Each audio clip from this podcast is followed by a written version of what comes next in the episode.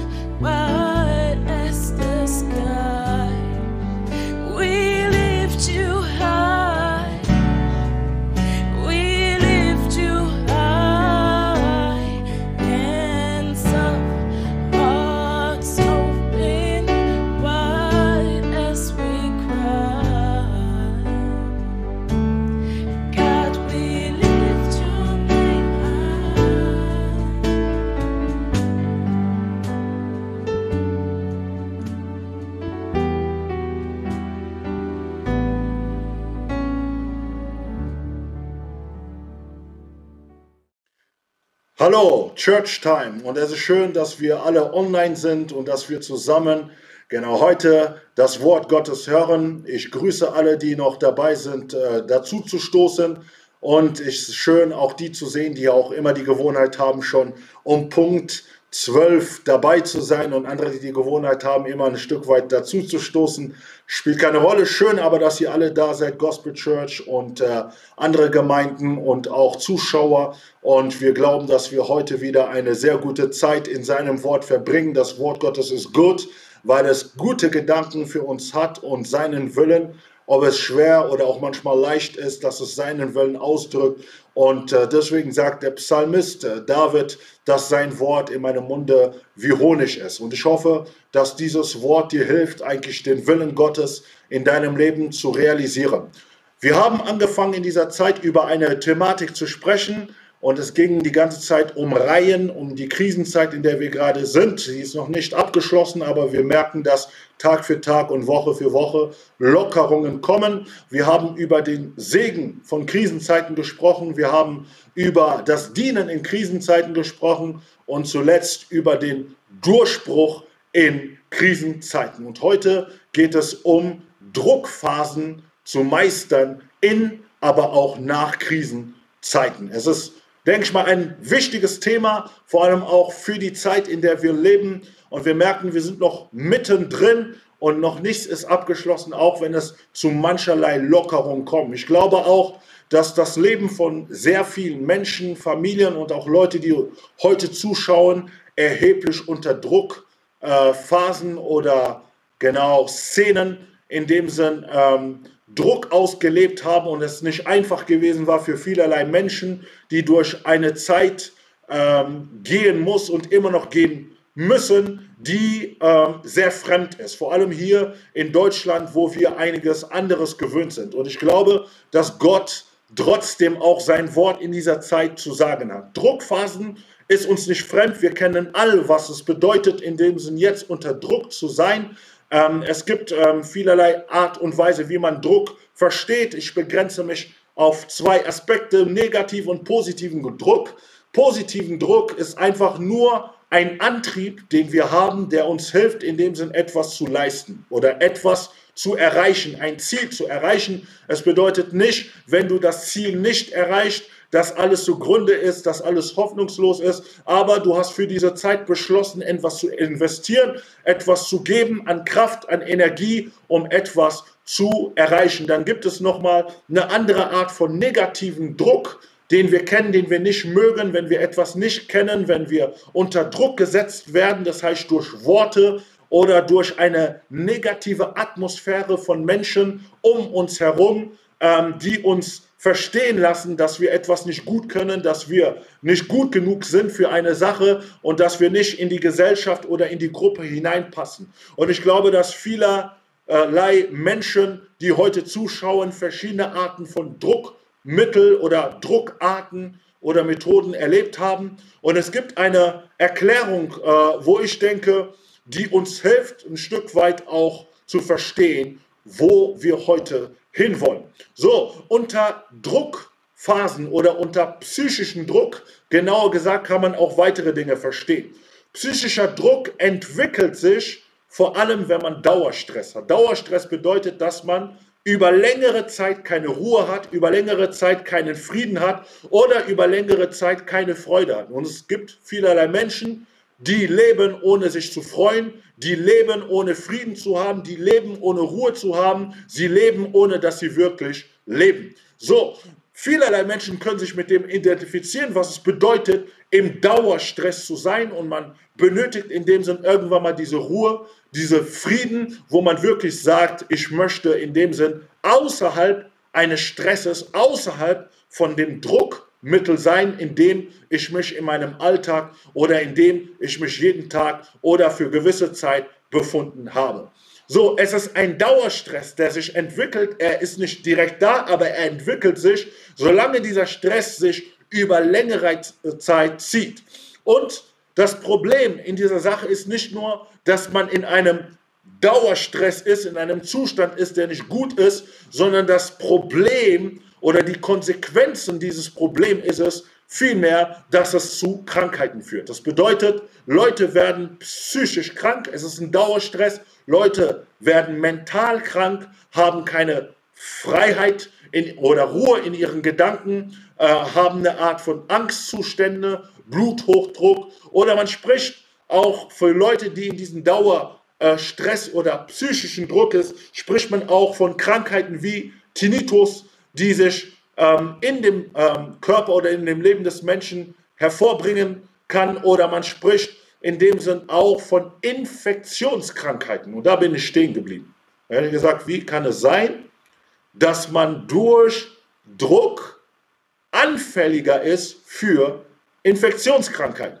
Und da habe ich ein Stück weit weiter geschaut und da wird beschrieben, Menschen, die ständig in einem Druck sind, in einem Dauerdruck sind, die nicht zur Ruhe kommen, in diesem Dauerstress sind, dessen Immunsystem, ähm, welch die Aufgabe hat, ähm, äh, gegen bestimmte, sage ich mal, Symptome, sage ich mal, Abwehrleistung zu bringen, werden schwächer. Das heißt, die Abwehrkräfte werden schwächer und sind dann dadurch anfälliger für Infektionen oder für Infektionskrankheiten, die sich schneller im Leben des Menschen infiltrieren können oder dass Menschen schneller ähm, infiziert werden können und dadurch krank werden. Und ich glaube, in dieser Zeit ähm, haben wir alles andere als Druck erlebt. Es kommt immer auch darauf an, wie viel Resistenz du zeigen kannst. Es ist nicht immer einfach, weil andere sind schneller anfälliger, andere können mehr Resistenz zeigen. Aber eines der schlechten Dinge, die dieser Druck bringt, ist, dass es Leute in Infektionskrankheiten anfälliger macht. Was ich nicht damit sage, ist es, weil man Druck verspürt, dass man in dem Sinn schon infektionskrank ist, Nein, aber man ist anfälliger für diese Dinge. Und deswegen denke ich, dass Gott großartig ist, dass Gott wunderbar ist. Immer wieder, wenn er sagt, dass wir ihm vertrauen sollen. Immer wieder, wenn Gott sagt, dass wir unsere Sorgen ihm abbringen sollen. Immer wenn er wieder sagt, dass wir kommen sollen zu ihm. Wir, die wir müde, die wir mühselig und belastend seid. Das bedeutet im wahrsten Sinne, wenn wir diese Worte hören, können wir nur ähm, verstehen wir nur diesen Aspekt, dass Gott uns etwas sagt, aber wir verstehen nicht den tieferen Sinn, warum Gott uns etwas sagt. Gott muss nicht immer uns, sage ich mal, den tieferen Grund geben oder den Sinn geben, dass wir verstehen, warum er etwas sagt, aber einfach nur zu hören, zu verstehen oder umzusetzen, was er sagt, führt dazu, dass du auch gesundheitlich in dem Sinn im guten Zustand bist. Das bedeutet, Gott kennt diese Dinge und er möchte, dass du nicht die ganze Zeit in diesem Dauerdruck bist, dass du die ganze Zeit in diesem zerstörerischen Druck bist, in dem du gerade lebst. Es hat unheimlich schlechte Auswirkungen über dein Leben und Gott möchte, dass du in dieser Zeit lernst, mit diesem Druck umzugehen, weil ich glaube, dass wir eine Zeit leben, die natürlich ganz besonders ist und dass dieser Druck nicht einfach morgen aufhören wird. Heute haben wir diese Botschaft, morgen können wir wiederum eine andere Botschaft hören. Und ich glaube, eines der größten Lektionen, die wir in dieser Zeit gelernt haben, ist es, dass sich alles innerhalb von einer Sekunde ändern kann. Wer hätte gedacht, dass 2020 so sein kann. Natürlich gibt es in dem Sinn Bücher, gibt es viele Eindrücke, die gesagt haben, die dieses Jahr ein besonderes Jahr wird, dass bestimmte Dinge passieren würden. Aber für Leute, die solche Dinge nicht gewöhnt sind, ist es rasch passiert und vor allem hier in Deutschland und im Westen. Und es ist wichtig, dass wir als Gemeinde, dass aber auch du, der du zuhörst, der du ein Nachfolger Christi bist, vorbereitet bist für diesen Moment, aber auch vorbereitet bist nach diesem Moment. Und ich glaube, all das, was wir erlebt haben, was wir durchquert haben, sind Proben, sind äh, in dem Sinn Druckphasen, die uns auf diese Momente vorbereiten, aber auch nicht nur für diese Momente, sondern auch für die Ewigkeiten. Ohne den Druck, ohne äh, Bedrängnisse ist ein anderes Wort, was die Bibel gebraucht, werden wir nicht ohne Bedrängnisse, ohne die Standhafte, werden wir nicht in das Reich Gottes, in die Ewigkeit hineinkommen. Aber Gott möchte, dass du hineinkommst und deswegen ist es sehr wichtig, dass du lernst, in dieser Zeit mit diesen Druckphasen umzugehen. So, jetzt werden wir weiter in die Geschichte von Elia hineingehen. Wir sind letztes Mal bei der Stelle stehen geblieben, wo Elia gebetet hatte und Gott antwortete mit Feuer. Und Gott ist derjenige, der auch heute mit Feuer antwortet. Und die Bibel lässt verstehen in 1. Könige Kapitel 18. In 1. Könige Kapitel 18 heißt es, Vers 38, das Feuer des Herrn fiel herab. Und ab Vers 39 heißt es, als das Feuer herabfiel, ging das Volk in die Anbetung und sie erkannten, dass Gott Gott ist, dass der Herr Jahwe ist und sie gingen in die, äh, in die Anbetung. Ich denke, dass wir hier etwas sehr Wichtiges verstehen können. Das Feuer steht für den Durchbruch, das Feuer steht für den geistlichen Aufbruch, es steht für die Gebetserhörung, es steht für die Kraft Gottes, für die Reform, die wir wollen, für all diese Dinge, wonach wir uns ständig und immer wieder ähm, ähm, hinweisen oder wo wir uns, äh, wo wir anspornen, gewisse Dinge zu erleben. Das Feuer Gottes steht auch für die Führung Gottes, denn die Bibel sagt, dass Gott das israelische Volk in der Form von Feuersäule geführt hat aus Ägypten. Feuer steht für Kraft, für Durchbruch, all die Dinge, die ich gerade gesagt habe. Und wir sehen, dass es einen direkten Einfluss über das Volk Israel hatten. Und sie gingen direkt in die Anbetung. Und das ist das, was, wir, was passiert. Sehr oft erleben wir das Feuer Gottes. Vielleicht ist es noch nicht diese große Erweckung, aber wir erleben das Feuer Gottes, wenn wir in die Gegenwart Gottes hineingehen, wenn wir die Gegenwart Gottes erleben, wenn wir berührt sind, bewegt sind von der Predigt, von dem Lobpreis und vielerlei Dinge. Wenn diese Dinge passieren, dann ist es so, dass wir das Feuer Gottes erlebt haben. Ähm, wir sprechen ähm, wir, wir sprechen dann von, von Kraft oder von Salbung oder sprechen, dass wir in dem Sinn die Kraft Gottes erlebt haben. Oh, dieser Zeitpunkt war ein riesiger Zeitpunkt und es hat wirklich etwas in meinem Leben bewegt. So, und wir haben gesehen, es hat etwas im Leben von den Israeliten bewegt. Sie gingen in die Anbetung.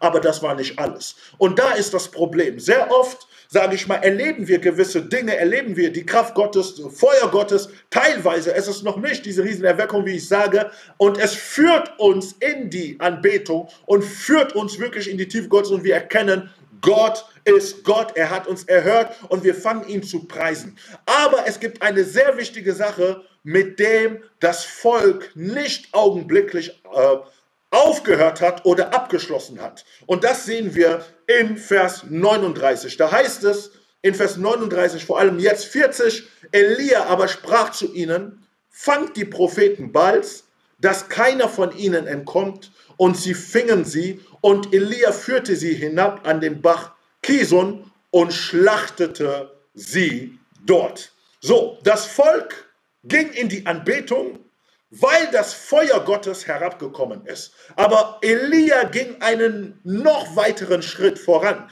Er tat etwas, was noch wichtiger war als die Anbetung in diesem Moment, sondern er war radikal, radikal in der Zeit, in dem er wusste, das Volk könnte in dem Sinn dem Herrn anbeten, aber solange die Baals-Propheten immer noch existieren, solange sie immer noch irgendwo da sind, solange sie immer noch irgendwo vorhanden sind, können sie Einfluss über das Volk Israel nehmen und äh, das Volk Israel, das da ist, um anzubeten, kann innerhalb von ein paar Tagen oder innerhalb von einer Woche sich wieder umentscheiden und zu sagen, ich werde wieder zu den Baals gehen, zu den alten Sünden, in das alte Leben, in den Dingen, die mich die ganze Zeit verführt haben. Und das ist ganz genau das Problem. Wenn wir das Feuer Gottes wollen, was wichtig ist, wenn wir das Feuer Gottes erleben, welches uns in die Anbetung hineinführt, ist die wichtige Lektion, dass wir radikal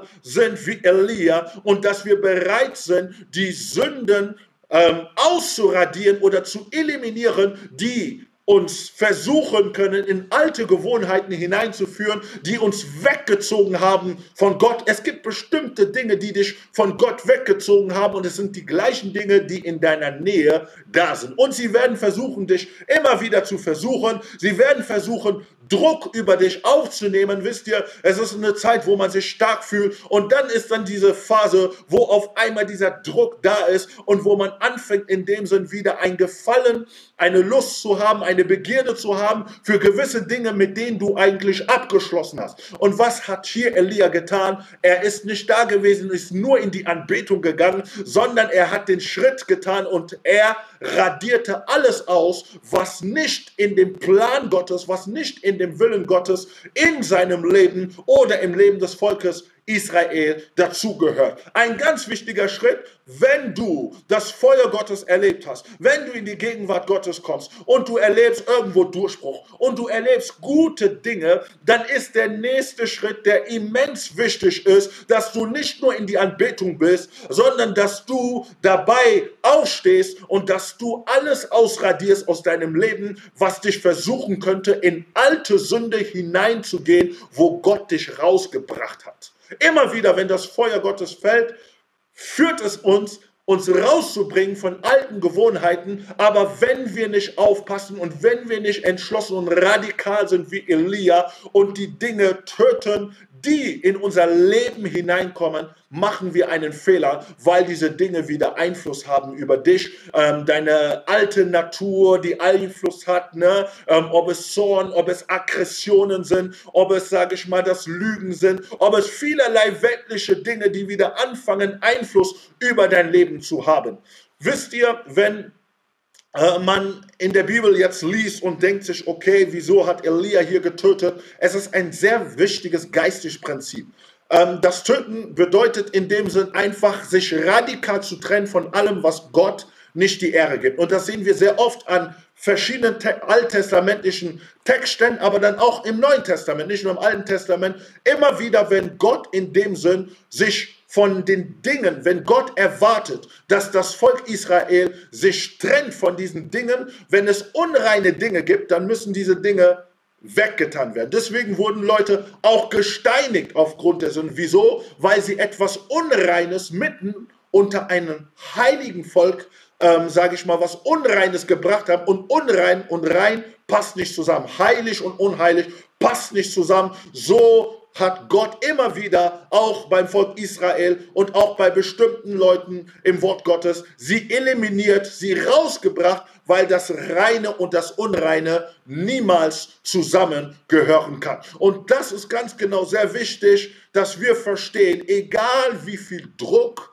alte Sünden, alte Dinge, die hervorkommen. Sie kommen in einer bestimmten Zeit und fangen an, sich wieder einzuschleichen. Wenn sie kommen und Druck über dein Leben nehmen wollen, ist es wichtig, diese Dinge zu eliminieren.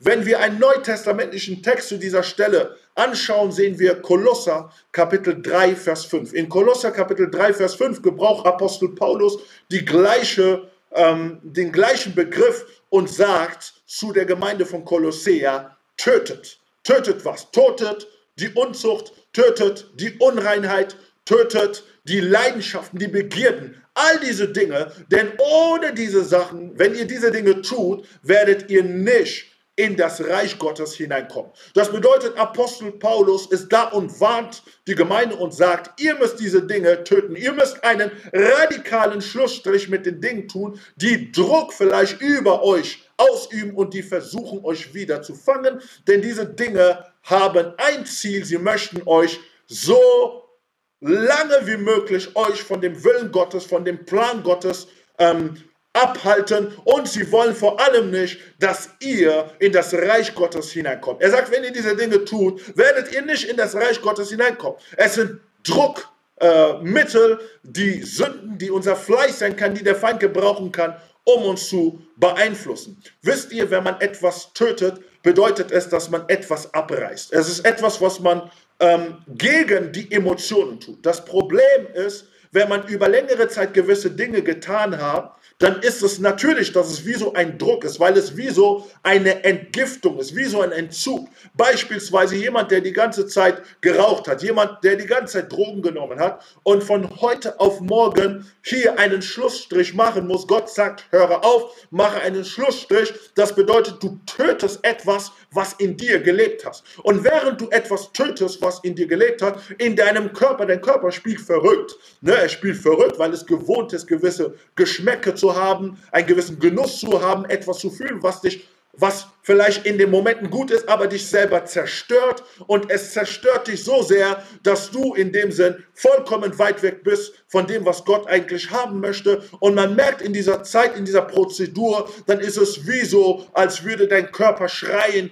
als würde deine Gewohnheit schreien, weil deine Gewohnheit sich mit dem Bösen, mit der Sünde in dem Sinn, ähm, sage ich mal, vermischt hat. Und es ist gewöhnt, in diesen Dingen zu sein. Und deswegen ist es nicht einfach für Menschen, die in dem Sinn gewisse Dinge immer wieder tun, dass sie rauskommen. Aber um rauszukommen, ist es ganz normal, dass dein Körper schreit, dass deine Emotionen schreien und dass du dich auf einmal leer fühlst, weil das Gift, das in dir ist, muss vollkommen raus, muss rauskommen. Und deswegen ist es ganz wichtig, dass wir anfangen, die Dinge zu töten. Es tut deinen Emotionen schlecht, aber es tut deinem Geist Exzellenz. Es bringt dein Geist nach vorne und das ist ganz genau die Haltung, die Elia hatte, indem er gegen die Sünde gekämpft hatte, die das Volk Israel infizierte oder in dem Sinn so stark beeinflusst hatte. So, und wir lernen darunter, es ist wichtig, radikal zu sein gegen den Druck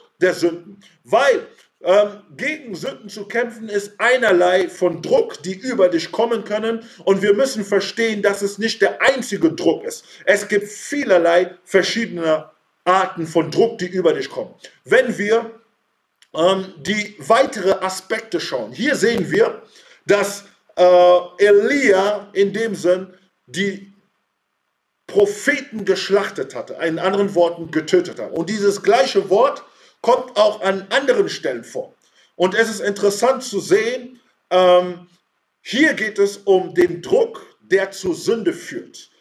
Elia ist da und eliminiert den Druck, der zur Sünde führt. So, wenn wir beispielsweise einen anderen Druck sehen, manchmal kann auch Gott einen Druck geben. Ne? Wir, ich gebe eine verschiedene Perspektive von, von Druckarten, die passieren können. Es gibt auch den positiven Druck, von dem ich gesprochen habe. Und wenn man zum Beispiel 1.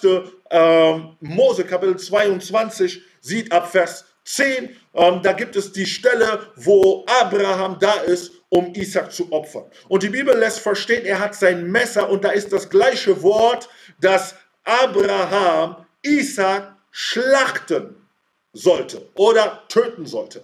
Und hier dieser Druck, mit dem Abraham zu wandeln ist, ist kein Druck, der jetzt in dem Sinn vom, vom, von, von den Sünden kommt, sondern es ist Gott, der anfängt zu reden. Wisst ihr, wenn Gott spricht, dann ist es auch eine Art und Weise positiver Druck, der uns pusht, Dinge zu tun, die wir die ganze Zeit tun sollen. Und wir sehen hier, dass dieser Druck ähm, jetzt anfängt, ähm, Abrahams Leben zu steuern und zu leiten. Bis auf diesen Höhepunkt ist er bereit, seinen Sohn für Gott zu schlachten oder nicht? Ist er bereit, das Liebste, was er liebt, das, was er am meisten liebt, für das, was er selber vielleicht sogar sterben würde, ist er bereit, diesen Druck von Gott nachzugeben und bereit, diesen Kind, dieses Kind zu opfern zur Ehre Gottes. Und die Bibel lässt verstehen, als Abraham in dem Sinn bereit war, seinen einzigen Sohn zu opfern, kam der Engel Gottes und sagte, nun habe ich gesehen, dass du Gott fürchtest. In anderen Worten, Gott wusste, dass Abraham ihn fürchtete. Aber Gott ist ein Gott der Praxis. Und in der Praxis hat er noch einmal sehen können, dass Abraham ihm wahrhaftig fürchtet. Du sagst, du fürchtest Gott. Du hast all mögliche Worte der Anbetung. Aber Gott führt auch seine Kinder in Druckphasen, in einem positiven Druck, wo er dich läutert, wo er dich reinigt, wo er dabei ist zu sehen, wie weit kann mein Kind, kann meine Tochter, kann mein Sohn für mich gehen. Du sagst, dass du Gott fürchtest in den Gebetsstunden. Oh mein Gott, ich bin bereit, alles zu geben. Oh mein Gott, ich liebe dich. Oh, mein Leben gehört dir. Gott kennt all diese Anbetungen, die wir durch Lobpreislieder singen, die wir von uns immer wieder geben. Aber Gott wird dich wahrhaftig in Druckphasen führen. Es ist ein positiver Druck und man muss es unterscheiden. Es ist kein Druck, der zerstört. Es ist kein Druck, der dich kaputt macht. Es ist kein Druck, der dich innerlich frustriert, sondern es ist ein Druck, der dich freisetzt. Es ist ein Druck, der dich in eine andere Ebene, eine andere Phase mit Gott führt. Denn die Bibel lässt verstehen, als er bereit war, das zu tun, ist was passiert. Hat Gott einen wieder vorbereitet und der sollte geschlachtet werden für und als Brandopfer in dem Sinn geschlachtet werden. Und wir sehen, Gott hat dafür gesorgt. Er ging mit dem Druck um, der von Gott kam. So, eine andere Stelle, wenn wir erste, ähm, Mo, 1. Mose Kapitel 37 anschauen, 1. Mose 37, 31, da geht es um eine andere äh, Perspektive des Drucks. Und dieser Druck ist jetzt nicht von Gott. Und dieser Druck ist nicht von der Sünde oder von, von den alten Gewohnheiten, mit denen du kämpfst und die versuchen, sich wieder einzuschleichen in deinem Leben, sondern in diesem Druck geht es um äh, Menschen, die um dich herum sind, die eigentlich Geschwister sein sollten, die eigentlich Familie sein sollten, die eigentlich naheliegende Person sein sollen. Und das sehen wir im Leben von Josef, 1. Mose 37, 31. Und die Bibel lässt verstehen, was hat man mit Josef getan? Man hat seinen Leibrock, seinen Leibrock hat man genommen. Ihr könnt die Textstelle aufschlagen. Und als man es genommen hatte, ähm, tötete man ein Tier. Und dieses Tier, das man tötete, man nahm in dem Sinn seinen Leibrock. Das war ein Geschenk des Vaters. Und, und dieser Leibrock ähm, ähm, war eine besondere, hatte eine besondere Bedeutung. Ähm, die Bedeutung des Leibrockes, welches Josef äh, angezogen hat oder von seinem Vater bekommen hatte, ähm, mitten unter den anderen Geschwistern bedeutete, obwohl er in dem Sinn der, der zweitjüngste war, der jüngste war Benjamin und ähm, er bekam den Leibrock und der Leibrock würde besagen, dass er in dem Sinn so der Führer oder der Leiter sein würde, sage ich mal, in der Familie. Obwohl er der zweitjüngste ist und man kann sich vorstellen, okay, mit Ruben und genau den Älteren ähm, haben sich vielerlei Gedanken gemacht, haben gesagt, das kann nicht sein, so klein und er will über uns stehen und noch die Träume dazu. Wir werden ihn eliminieren. Und wir sehen hier, dass Josef in eine Druckphase hineinkommt oder hineingezogen wird, indem seine Brüder ihn einfach eingeladen haben, ihn genommen haben und auf einmal wollen sie mit ihm, wollen sie ihn in den Tod hineinbringen. Die Intention war es, ihn wirklich zu töten. Und wir sehen, wir hier geht es um Leute, die naheliegend sind und die einen Druck über Josef bringen, um sein Leben umzubringen. Wieso? Weil sie erkennen, dass er einen ganz anderen Stern hat, eine ganz andere Zukunft. Gott hat was Größeres vor. Es ist wichtig, dass wir niemals in Neid, unter dem Druck von Neid gewisse Dinge tun, die einfach ähm, schlecht sind. Sehr oft ähm, töten wir andere Menschen, weil wir in unserem Herzen äh, neidisch sind oder weil du neidisch bist, tust du gewisse Dinge, die du nicht tun solltest. Aber diesen Druck, den du auslebst, diesen Druck, der über dich kommt, es ist der Druck, der dich in das verheißene Land nach Ägypten hineinführt und wir wissen, was aus Josef geworden ist. Er ist Premierminister geworden. Man kann nicht umbringen das, was Gott in einem gelegt haben. Sie haben gedacht, dass sie mit diesem Druck Josef um umbringen würden, dass sie den Plan Gottes umbringen würden. Und es gibt bestimmte Menschen naheliegend oder auch weit liegen, sie müssen nicht immer naheliegend sein, sondern sie haben dieses Ziel, das zu töten, was Gott in dir gelegt hat. Es gibt Menschen, die da sind, die das äh, töten wollen, was Gott in die Gemeinde gelegt hat. Aber wisst ihr, Jesus hat gesagt, selbst wenn die ganzen Pforte der Finsternis aufstehen, der Hölle, sie können der Gemeinde nichts antun. Was auch immer der Druck, der über die Gemeinde kommt, was auch immer der Druck ist, der über Einzelne kommt, worin Gott etwas gelegt haben. Ja, die Menschen kommen, um es umzubringen und sie wollen es eliminieren. Und das ist der Druck, in der wir gerade leben, diese Zeit, wo Druck kommen wird und Druck gekommen ist. Aber ich sage, dass dann noch ein großer Druck kommen wird. Und wir sehen es auch gleich im Leben von Elia, wo wir sehen, wo eine Druckphase in einer ganz anderen Ebene gekommen ist. Aber die Druckphase konnte nicht das verhindern, was Gott mit Josef fort. Und ich glaube auch prophetisch gesehen, dass was auch immer der Druck ist, der kommt, wenn du standhaftig bist, wenn du in Gott bist, wenn du verharrst in ihm, werden diese Druckphasen dich nicht aufhalten oder eliminieren können. Das ist so ein Aspekt, wo wir sehen, hier will man Josef umbringen, aber Gott führt ihn durch diese Druckphasen hindurch. So, und wenn wir wieder zurückkommen zur Geschichte mit Elia, in 1. Ähm, Könige Kapitel 18 haben wir gesehen, er war radikal sehr, sehr wichtig, damit wir gegen den Druck von falschen Dingen umgehen können. Jetzt aber passiert eine zweite Sache. Ähm, man kann sich so die Frage stellen oder man kann darüber eigentlich sprechen und sagen, ähm, wenn das Feuer fällt, ist direkt Durchbruch.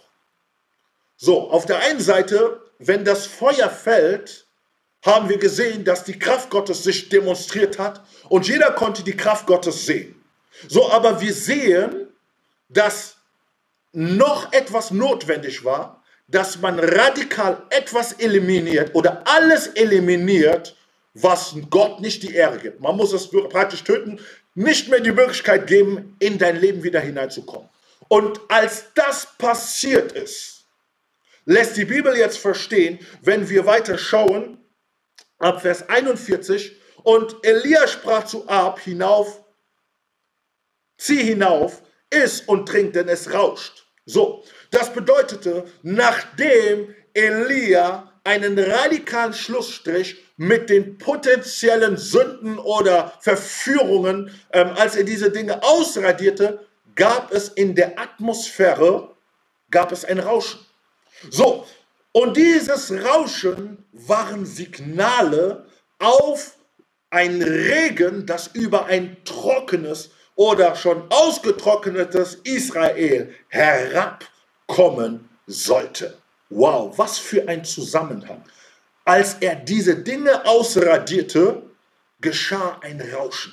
Aber es war noch kein gewaltiger Regen, ein Rauschen. Und das war die Atmosphäre, die zeigte, dass die Zeit gekommen ist, in dem jetzt Gott überhand nimmt, in dem Gott jetzt etwas in Israel machen möchte. Gott hat das Feuer ähm, über Israel demonstriert, leibhaftig gezeigt, aber jetzt benötigt Israel den Regen. Und jetzt ist äh, Elia da und er geht zum Berg Karmel, der Ort, an dem er immer wieder Zeit hat mit Gott und man sieht immer wieder diese Interaktion mit Gott und er ist auf dem Berg Karmel und er schickt ihn mehrmals und lässt ihn schauen. Hey, schau mal, wie, wie sieht das aus mit dem, mit, mit, dem, mit, dem, mit dem Regen? Und er ging einmal. Und es war immer noch diese Atmosphäre. Wisst ihr, wenn Gott gewisse Dinge tun äh, möchte, dann gibt es diesen Rausch, diese Atmosphäre, aber es ist noch nicht, es ist noch nicht das, äh, worauf wir warten. Und, und, und, und das Rauschen ist da gewesen. Und das Rauschen ist da am zweiten, das zweite Mal gewesen. Beim dritten Mal ging er wieder und es war immer noch vielleicht dieses Rauschen und dann beim vierten Mal oder fünften Mal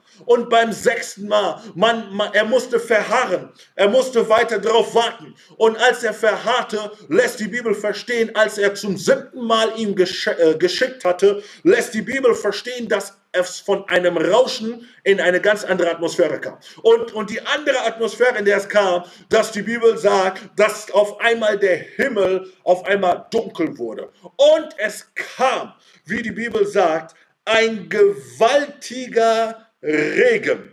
Aber lasst uns die, Beschre die Beschreibung in Vers 44 anschauen. Und beim siebten Mal sprach er, siehe, es steigt eine kleine Wolke aus dem Meer auf, wie die Hand eines Mannes. Und wenn wir dann weiterschauen, Vers 45, und es geschah unterdessen, da wurde der Himmel schwarz von Wolken und Wind, und es kam ein gewaltiger Regen. Halleluja.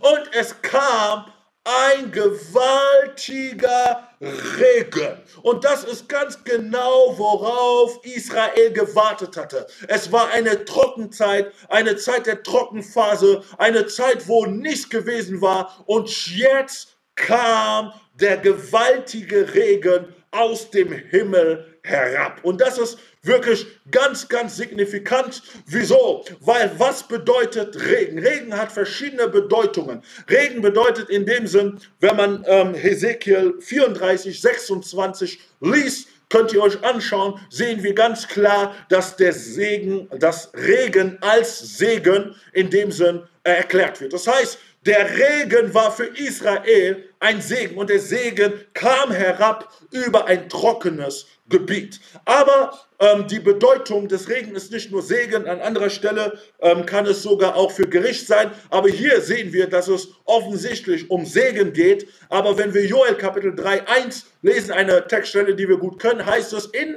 diesen letzten Tagen wird Gott seinen Geist was ausgießen. Und dieser und dieses Ausgießen hat auch mit dem Regnen zu tun. Und so verstehen wir, dass Joel in dem Sinn ähm, Regen, also, also diese Aus, diesen Ausguss beschreibt diesen Strom, diese Ströme, die kommen werden. Ne? Ein gewaltiger Ausguss, ein, gewal ein gewaltiger äh, Regen, der kommen wird über, über die Menschen und das steht stellvertretend für den Heiligen Geist. Das bedeutet in anderen Worten, in einer trockenen Zeit, in einer Zeit, wo ein ganz anderer Druck ist, möchte Gott einen riesigen Ausguss von seinem Geist ausgießen über die Menschheit, über die Menschen, über die Gemeinde, über das Land, über die Nation. Und hier sehen wir, wie Gott in dem Sinn seinen Segen durchbrechen lässt. Und hier sehen wir wirklich einen Prozess. Das Feuer ist gefallen,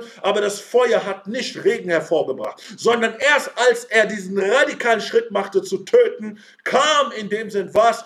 Kam der Regen herab, den Regen, auf den sie gewartet haben, über längere Zeit. Elia betete und es kam Regen vom Himmel herab. Wow.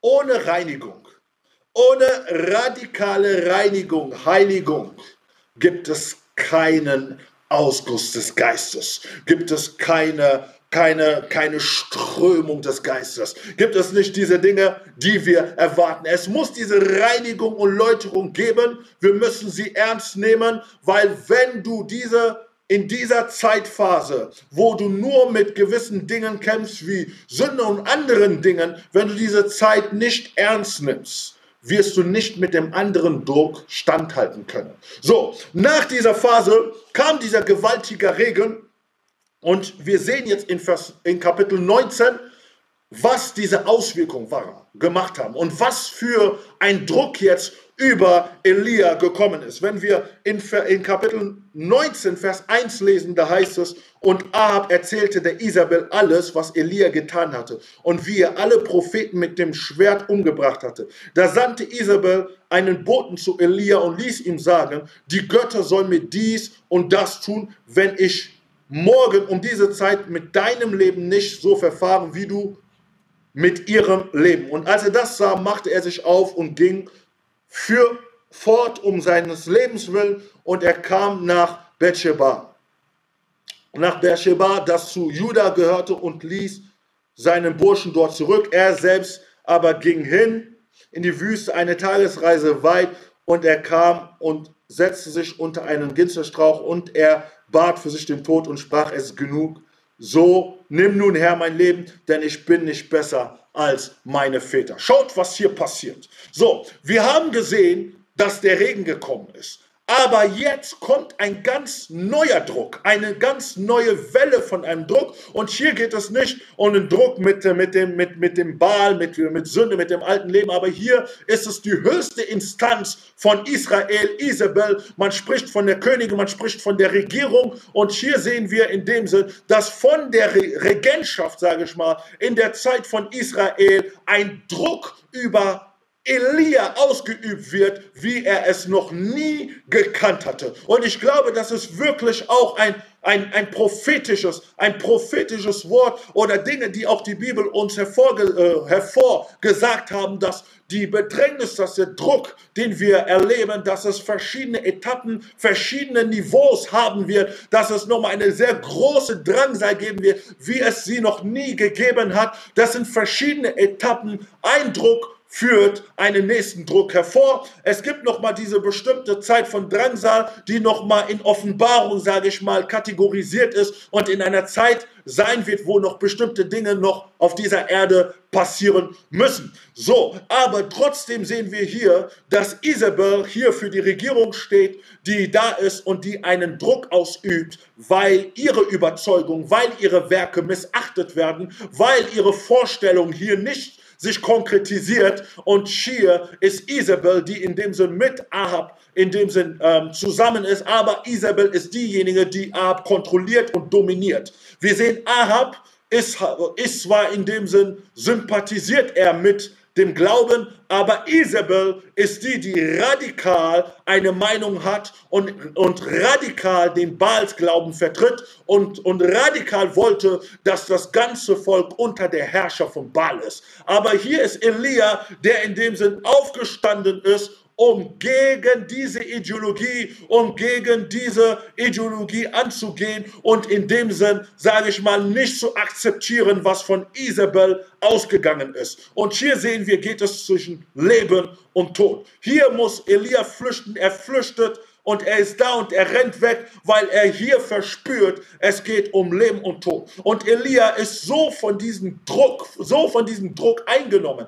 Hier geht es um Elia, der Feuer vom Himmel gerufen hat. Hier geht es um Elia, der, ähm, der eine, eine, eine Witwe, eine Frau begegnete, die in dem Sinn kein Brot, kein Essen hatte und, und Brotvermehrung äh, für, hineinführte. Wir reden von einem Elia, der mutig war, der gehorsam gewesen hat, der so viele Dinge getan hat, der einfach ein Modell, ein Beispiel ist. Aber jetzt, als hier die Regierung in dem Sinn eintrifft, fürchtet er sein Leben und er rennt weg. Und was hier Elia tut, ist, dass er sagt, es ist genug. Ich habe keine Kraft mehr. Es ist genug. Ich habe keine Power mehr.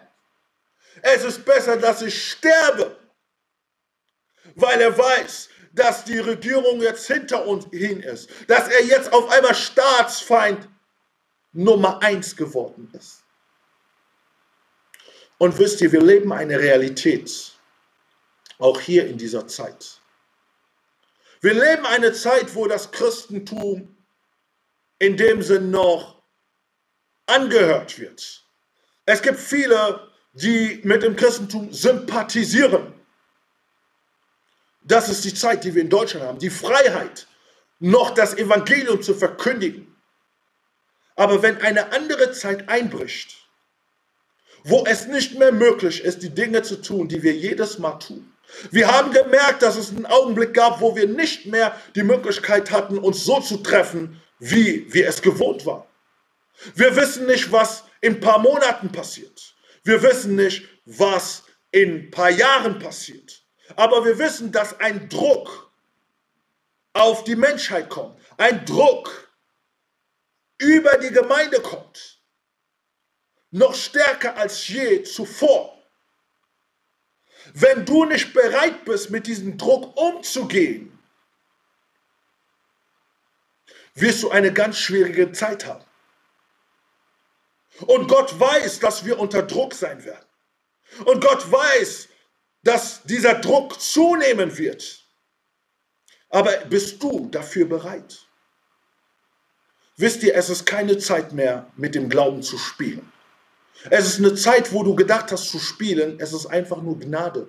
Gott wollte, dass du zur Erkenntnis kommst. Und wisst ihr, ähm, mit den Sünden und so weiter und all diese Sachen, die ich vorhin angesprochen habe, wenn sie hineinkommen, es ist auch Druck. Aber wir müssen lernen, mit denen radikal zu sein.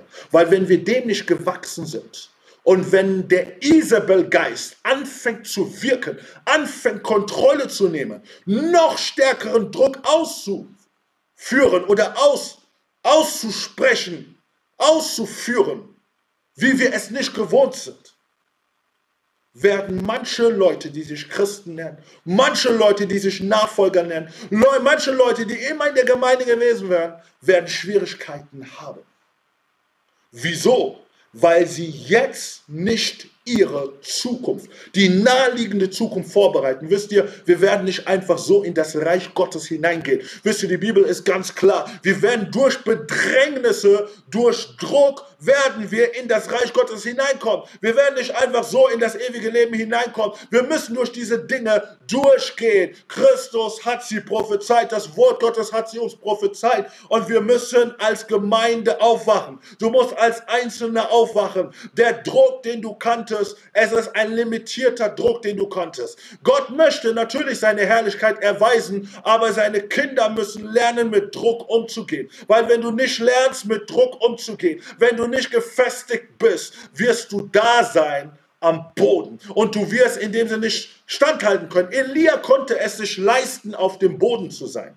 Warum konnte Elia sich leisten, auf dem Boden zu sein? Weil er ein Mann war, der von Anfang an seriöse mit Gott gewesen war. Jeder, der mit Gott seriöse ist, hat natürlich auch Momente, wo er auf dem Boden ist wo er nicht mehr weiter weiß, wo er müde ist. Aber es ist was ganz anderes gegenüber einer Person, die die ganze Zeit nur am Spielen ist oder die die ganze Zeit es nicht wirklich ernst nimmt oder die ganze Zeit nur in einem Nest ist und denkt, die Nachfolge ist, wenn ich einfach auf einem Konzert bin, auf einem christlichen Konzert bin, wenn ich in, in, einfach in der Gemeinde bin, ich setze mich hin und ich, ich lehne mich ein bisschen zurück und ich, ich bin da und ich kann einfach nur konsumieren. Es gibt viel zu viele Christen, viel zu viele ähm, Leute in der Gemeinde oder auch vielleicht auch außerhalb der Gemeinde in dem Sinn, die es gelernt haben, nur zu konsumieren. Solche Leute können in dieser Zeit nicht standhalten. Es ist Zeit umzukehren. Es ist Zeit, bevor diese Druckphasen in einer rasanten Geschwindigkeit kommt, dass du bereit bist. Wisst ihr, diese Dinge, die jetzt passieren, sind eine Wiederholung von Dingen, die auch im ersten Jahrhundert passiert ist unter König Nero. Es gibt viele, die zur Gemeinde gekommen sind, aber die abgefallen sind. Warum sind sie abgefallen? Weil sie den Druck nicht standgehalten haben. Und man nannte sie Lapses. Das waren die, die in dem Sinn ähm, sich gebeugt haben, weil der Druck zu stark wurde. Um den Druck standhalten zu können, musst du geistlich stark, musst du geistlich ausgerüstet sein. Jede Gelegenheit benutzen, in die Tiefe hineinzugehen. Aber es bringt dich nicht in eine Panik. Wisst ihr, man kann auf dem Boden sein, aber die Bibel sagt hier, dann kam der Engel. Ne, das kannst du dann weiter hier lesen. Ähm, ab Vers 5 und, und 6. Dann kam der Engel und der Engel sprach in das Leben von Elia hinein und er sagte, oh, du sprichst die ganze Zeit, du wirst sterben. Nein, stehe auf, stehe auf, komm, stehe auf, stehe auf, esse. Und die Bibel sagt, dass er gegessen hatte und dass er auf einmal sehr gut schlafen konnte. Elia konnte schlafen. Könnt ihr euch vorstellen, wenn der Druck so stark geworden ist, dass du in dem Sinn, dass du dein Leben fürchtest. Wisst ihr, Elia wurde Staatsfeind Nummer eins. Wir wissen nicht, äh, wir hoffen, dass das dass das Wort Gottes in seiner Genauigkeit, wisst ihr, ähm, es gab Reportagen sogar in China, wo man dabei war, eine Bibel zu, ähm, zu verändern, die Bibel zu verändern, ähm, um in dem Sinn sie dem Kommunismus, ähm, sage ich mal, gleich zu machen. Also eine Bibel, also es werden sehr viele Bibel gedruckt, die in dem Sinn kein Stolperstein sind oder in dem Sinn ähm, ja, kein Stolperstein sind für die Regierung, für den Kommunismus, für die Ideologie, die in dem Sinn die Leute in China vertreten. Und, und sie haben gezeigt, wie viele äh, Bibeln in dem Sinn umformatiert worden sind. Und auch in dieser Zeit sind wir noch, ist die Gemeinde willkommen, aber wenn diese Ideologie und wenn all das nicht mehr willkommen ist und der Druck da ist, gibt es die Engel, die da sind und die die Kraft geben. Der Engel ist da und sagt, stehe auf, esse. Und die Engel repräsentieren alle Leute, die den gleichen Weg gehen mit dir, die den gleichen Weg gehen, diesen radikalen Weg. Menschen, die da sind und die in dein Leben hineinsprechen und sagen, hey, steh auf, lass uns weiter. Lass uns weiter nach vorne kommen. Das sind Engel, die Gott in deinem Leben gestellt hat. Wisst ihr, ähm, wir benötigen uns einander. Wir benötigen den Halt. Wir benötigen die Ermutigung. Wir benötigen, dass die Menschen um uns herum sind und dass wir zu dieser Zeit Engel haben, die uns helfen, die uns die Hand geben und die uns die Kraft geben, den Glauben radikal weiter auszuleben. Genauso wie der Engel es im Elia-Leben gesprochen hat. Und wir sehen, er konnte schlafen. Zu schlafen in einem Druck, in einer Druckphase, wo es um Leben und Tod geht, das möchte ich mal erleben. Druckphasen rauben den Schlaf. Aber hier sehen wir, dass selbst in den Druckphasen Schlaf gegeben worden ist. Schlaf ist ein Geschenk in Druckphasen, wo du in dem Sinn schlafen kannst und dich ausruhen kannst und trotzdem vorangehen kannst. So, wir haben gelernt, was es bedeutet, in Druckphasen zu sein. Elia hat es gelernt, auf höchstem Niveau unter Druckphasen zu sein. Ich habe es selber gesehen in den Missionsreisen, wo ich war, was es bedeutet, in Druckphasen zu sein, in Mali, in der Zeit, wo man sagte, man sollte nicht nach Mali fliegen, man sollte nicht nach Mali fliegen, weil man nicht, weil man nicht weiß, was passieren sollte. Es gab Terroristen, die da sind oder in dem Sinn äh, Islamisten oder besondere Leute, die da waren, um das Leben von anderen zu eliminieren, um Druck auf die Gesellschaft zu bringen. Ähm, man ist in dieser Phase gewesen und es gab auch die Soldaten, die französischen Soldaten, die auch da waren. Und ich war zu dieser Zeit in, in Mali äh, in zwei Wochen, habe dort Mission ausgelebt und die Pastoren erzählten mir, was es bedeutet, unter Druck zu sein, zu Hause zu sein und zu fürchten. Einer erzählte mir ähm, davon, dass er zu Hause gewesen war und als er zu Hause gewesen war, ähm, ähm, waren diese, diese Isla oder Radikalisten, die da waren, und sie waren ähm, schon kurz vor seinem Hof und haben angefangen zu schießen, haben angefangen zu schießen und sind sogar reingekommen in den Hof. Sie waren versteckt in dem Haus, denn äh, vor, bevor man ins Haus reinkommt, gab es einen Hof und sie sind reingekommen und sie haben, äh, in dem Sinn waren dort in diesem Hof und, ähm, und die Frau war da ähm, und sie wollten in dem Sinne andere Polizisten und so weiter rufen, aber die nicht gekommen sind. Aber sie haben gebetet und diese ähm, Soldaten oder, oder äh, diese Radikalisten, Islamisten äh, sind dann wieder weggegangen von diesem Ort. Und als sie weggegangen sind, ähm, hat er Zeugnis gegeben, dass Gott sie bewahrt hat. Und hier ging es auch um Leben und Tod. Es gibt Menschen in dieser Welt, die diese Realität schon lange leben und ich habe es auch ein Stück weit an diesem Ort erleben können, wie die Umstände sein können. Aber wir haben einen großen Gott. Wir haben einen großen Gott, der uns durch alle Druckphasen, alle Druckphasen durchquert. Die Bibel sagt in Jesaja, ähm, wenn wir durchs Feuer gehen, so brauchen wir, wird, wird das Feuer uns nicht, sage ich mal, ver, versehren, weil in dem Sinn wir mit Gott gehen. Wenn wir durchs Wasser gehen, werden wir nicht ertrinken, weil Gott mit uns ist. Und das ist das, was er uns verheißt. Ähm, Gott will viele Dinge tun, aber wir müssen bereit sein für die Druckphasen. Elia erlebte es, wir erleben es mehr oder weniger und lass uns in dieser Zeit beten. Vielleicht bist du hier und du hast gar keine Beziehung zu Gott. Du hast die Botschaft gehört und du hast dich angesprochen gefühlt. Aber du bist nicht errettet. Und du gehörst nicht zu denen, die ihr Leben an Christus übergeben haben oder ihr Leben an Gott übergeben haben und errettet sind. Und ich möchte hier ein Gebet sprechen für alle, die ihr Leben nicht an Christus übergeben haben. Und du weißt, du bist nicht errettet, aber die Botschaft hat dich angesprochen. Und du hast dich in vielen, hast dich wieder erfunden. Und ich möchte dir sagen, Gott ruft dich. Äh, mache das Gebet, geh auf die Knie oder... Ähm, ähm, strecke deine Hand aus und lade Jesus in dein Leben jetzt hinein. Ich mache ein Gebet und du kannst das Gebet nachsprechen, so dass Jesus in dem Sinn in dein Leben hineinkommt. Spreche das Gebet nach. Herr Jesus, ich bin Sündiger, ich habe dein Wort gehört, ich tue Buße und ich bekenne dich als Herr und Retter, komme in mein Leben hinein, vergebe meine Schuld und folge und ich möchte dir folgen mein ganzes Leben lang und möchte deinen Willen tun. Danke, weil ich Kind Gottes bin und weil du meine Seele errettet hast. In Jesu Namen. Amen.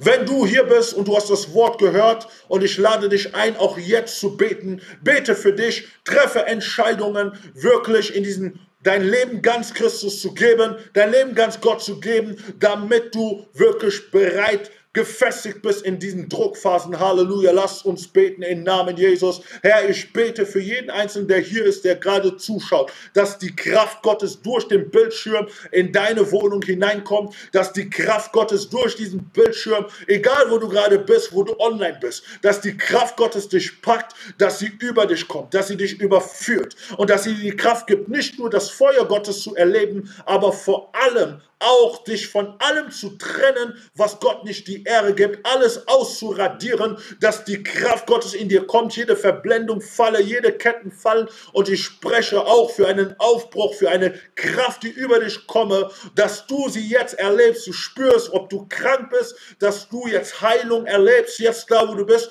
dass die Kraft Gottes durch den Bildschirm komme, dass du freigesetzt wirst, jede dämonische Kraft muss gehen, jede Unterdrückung, jeden Druck, den du lebst, Gott setzt dich jetzt frei in Jesu Namen. Ich proklamiere jetzt vollkommene Freiheit über dich, Freiheit über dein Geist, Seele, über dein Haus, über deine Familie, über alle Bereiche deines Lebens, dass du hingegeben bist für Gott und dass du in dem Sinn in dieser Zeit seine Kraft erlebst unter Druckphasen, unter Zeiten, die nicht einfach sind, aber mit Gott sind alle Dinge möglich. Ich spreche dir Segen zu, sei gesegnet, in Jesu Namen. Amen. So, liebe Gemeinde, ich hoffe, dass ihr genauso gesegnet worden seid, so wie ich es bin. Dankeschön an das Lobpreisteam, Dankeschön an Pastor Dadi für seine tolle Botschaft. Und ich habe noch ein äh, paar Infos für euch, bevor wir jetzt noch mit dem letzten Lied abschließen. Für all die, die spenden wollen oder deren Zehnte abgeben wollen, geht auf unserer Homepage-Seite Gospel Church Köln. Dort sind alle Informationen, dort sind unsere Bankdaten und dann könnt ihr auch eure Spenden abgeben. Wir haben auch noch die Möglichkeit, ähm, House-Church-Gruppen, ja, wir treffen uns ähm, sonntags in House Church Gruppen. Für all die, die da teilnehmen wollen, ihr könnt gerne Gospel Church einfach kontaktieren und dort werdet ihr auch in einer Gruppe hinzugefügt. Die letzte Nachricht, die ich noch habe, für all die, die sich jetzt fragen, wann haben wir wieder unser erster Gottesdienst? Wir wissen es noch nicht ganz genau. Termin steht noch nicht fest, aber wir werden euch auf jeden Fall Bescheid geben. Deshalb könnt ihr einfach mal zwischendurch auf unserer Instagram-Seite oder auf unserer Facebook-Seite Gospel Church reingucken und wir werden euch auf jeden Fall informieren. Und natürlich habe ich auch nicht die Mütter vergessen. Heute ist Muttertag. Ich wünsche euch alles Gute zum Muttertag. Und ja, und sonst wünsche ich euch noch eine gesegnete Woche. God bless you all.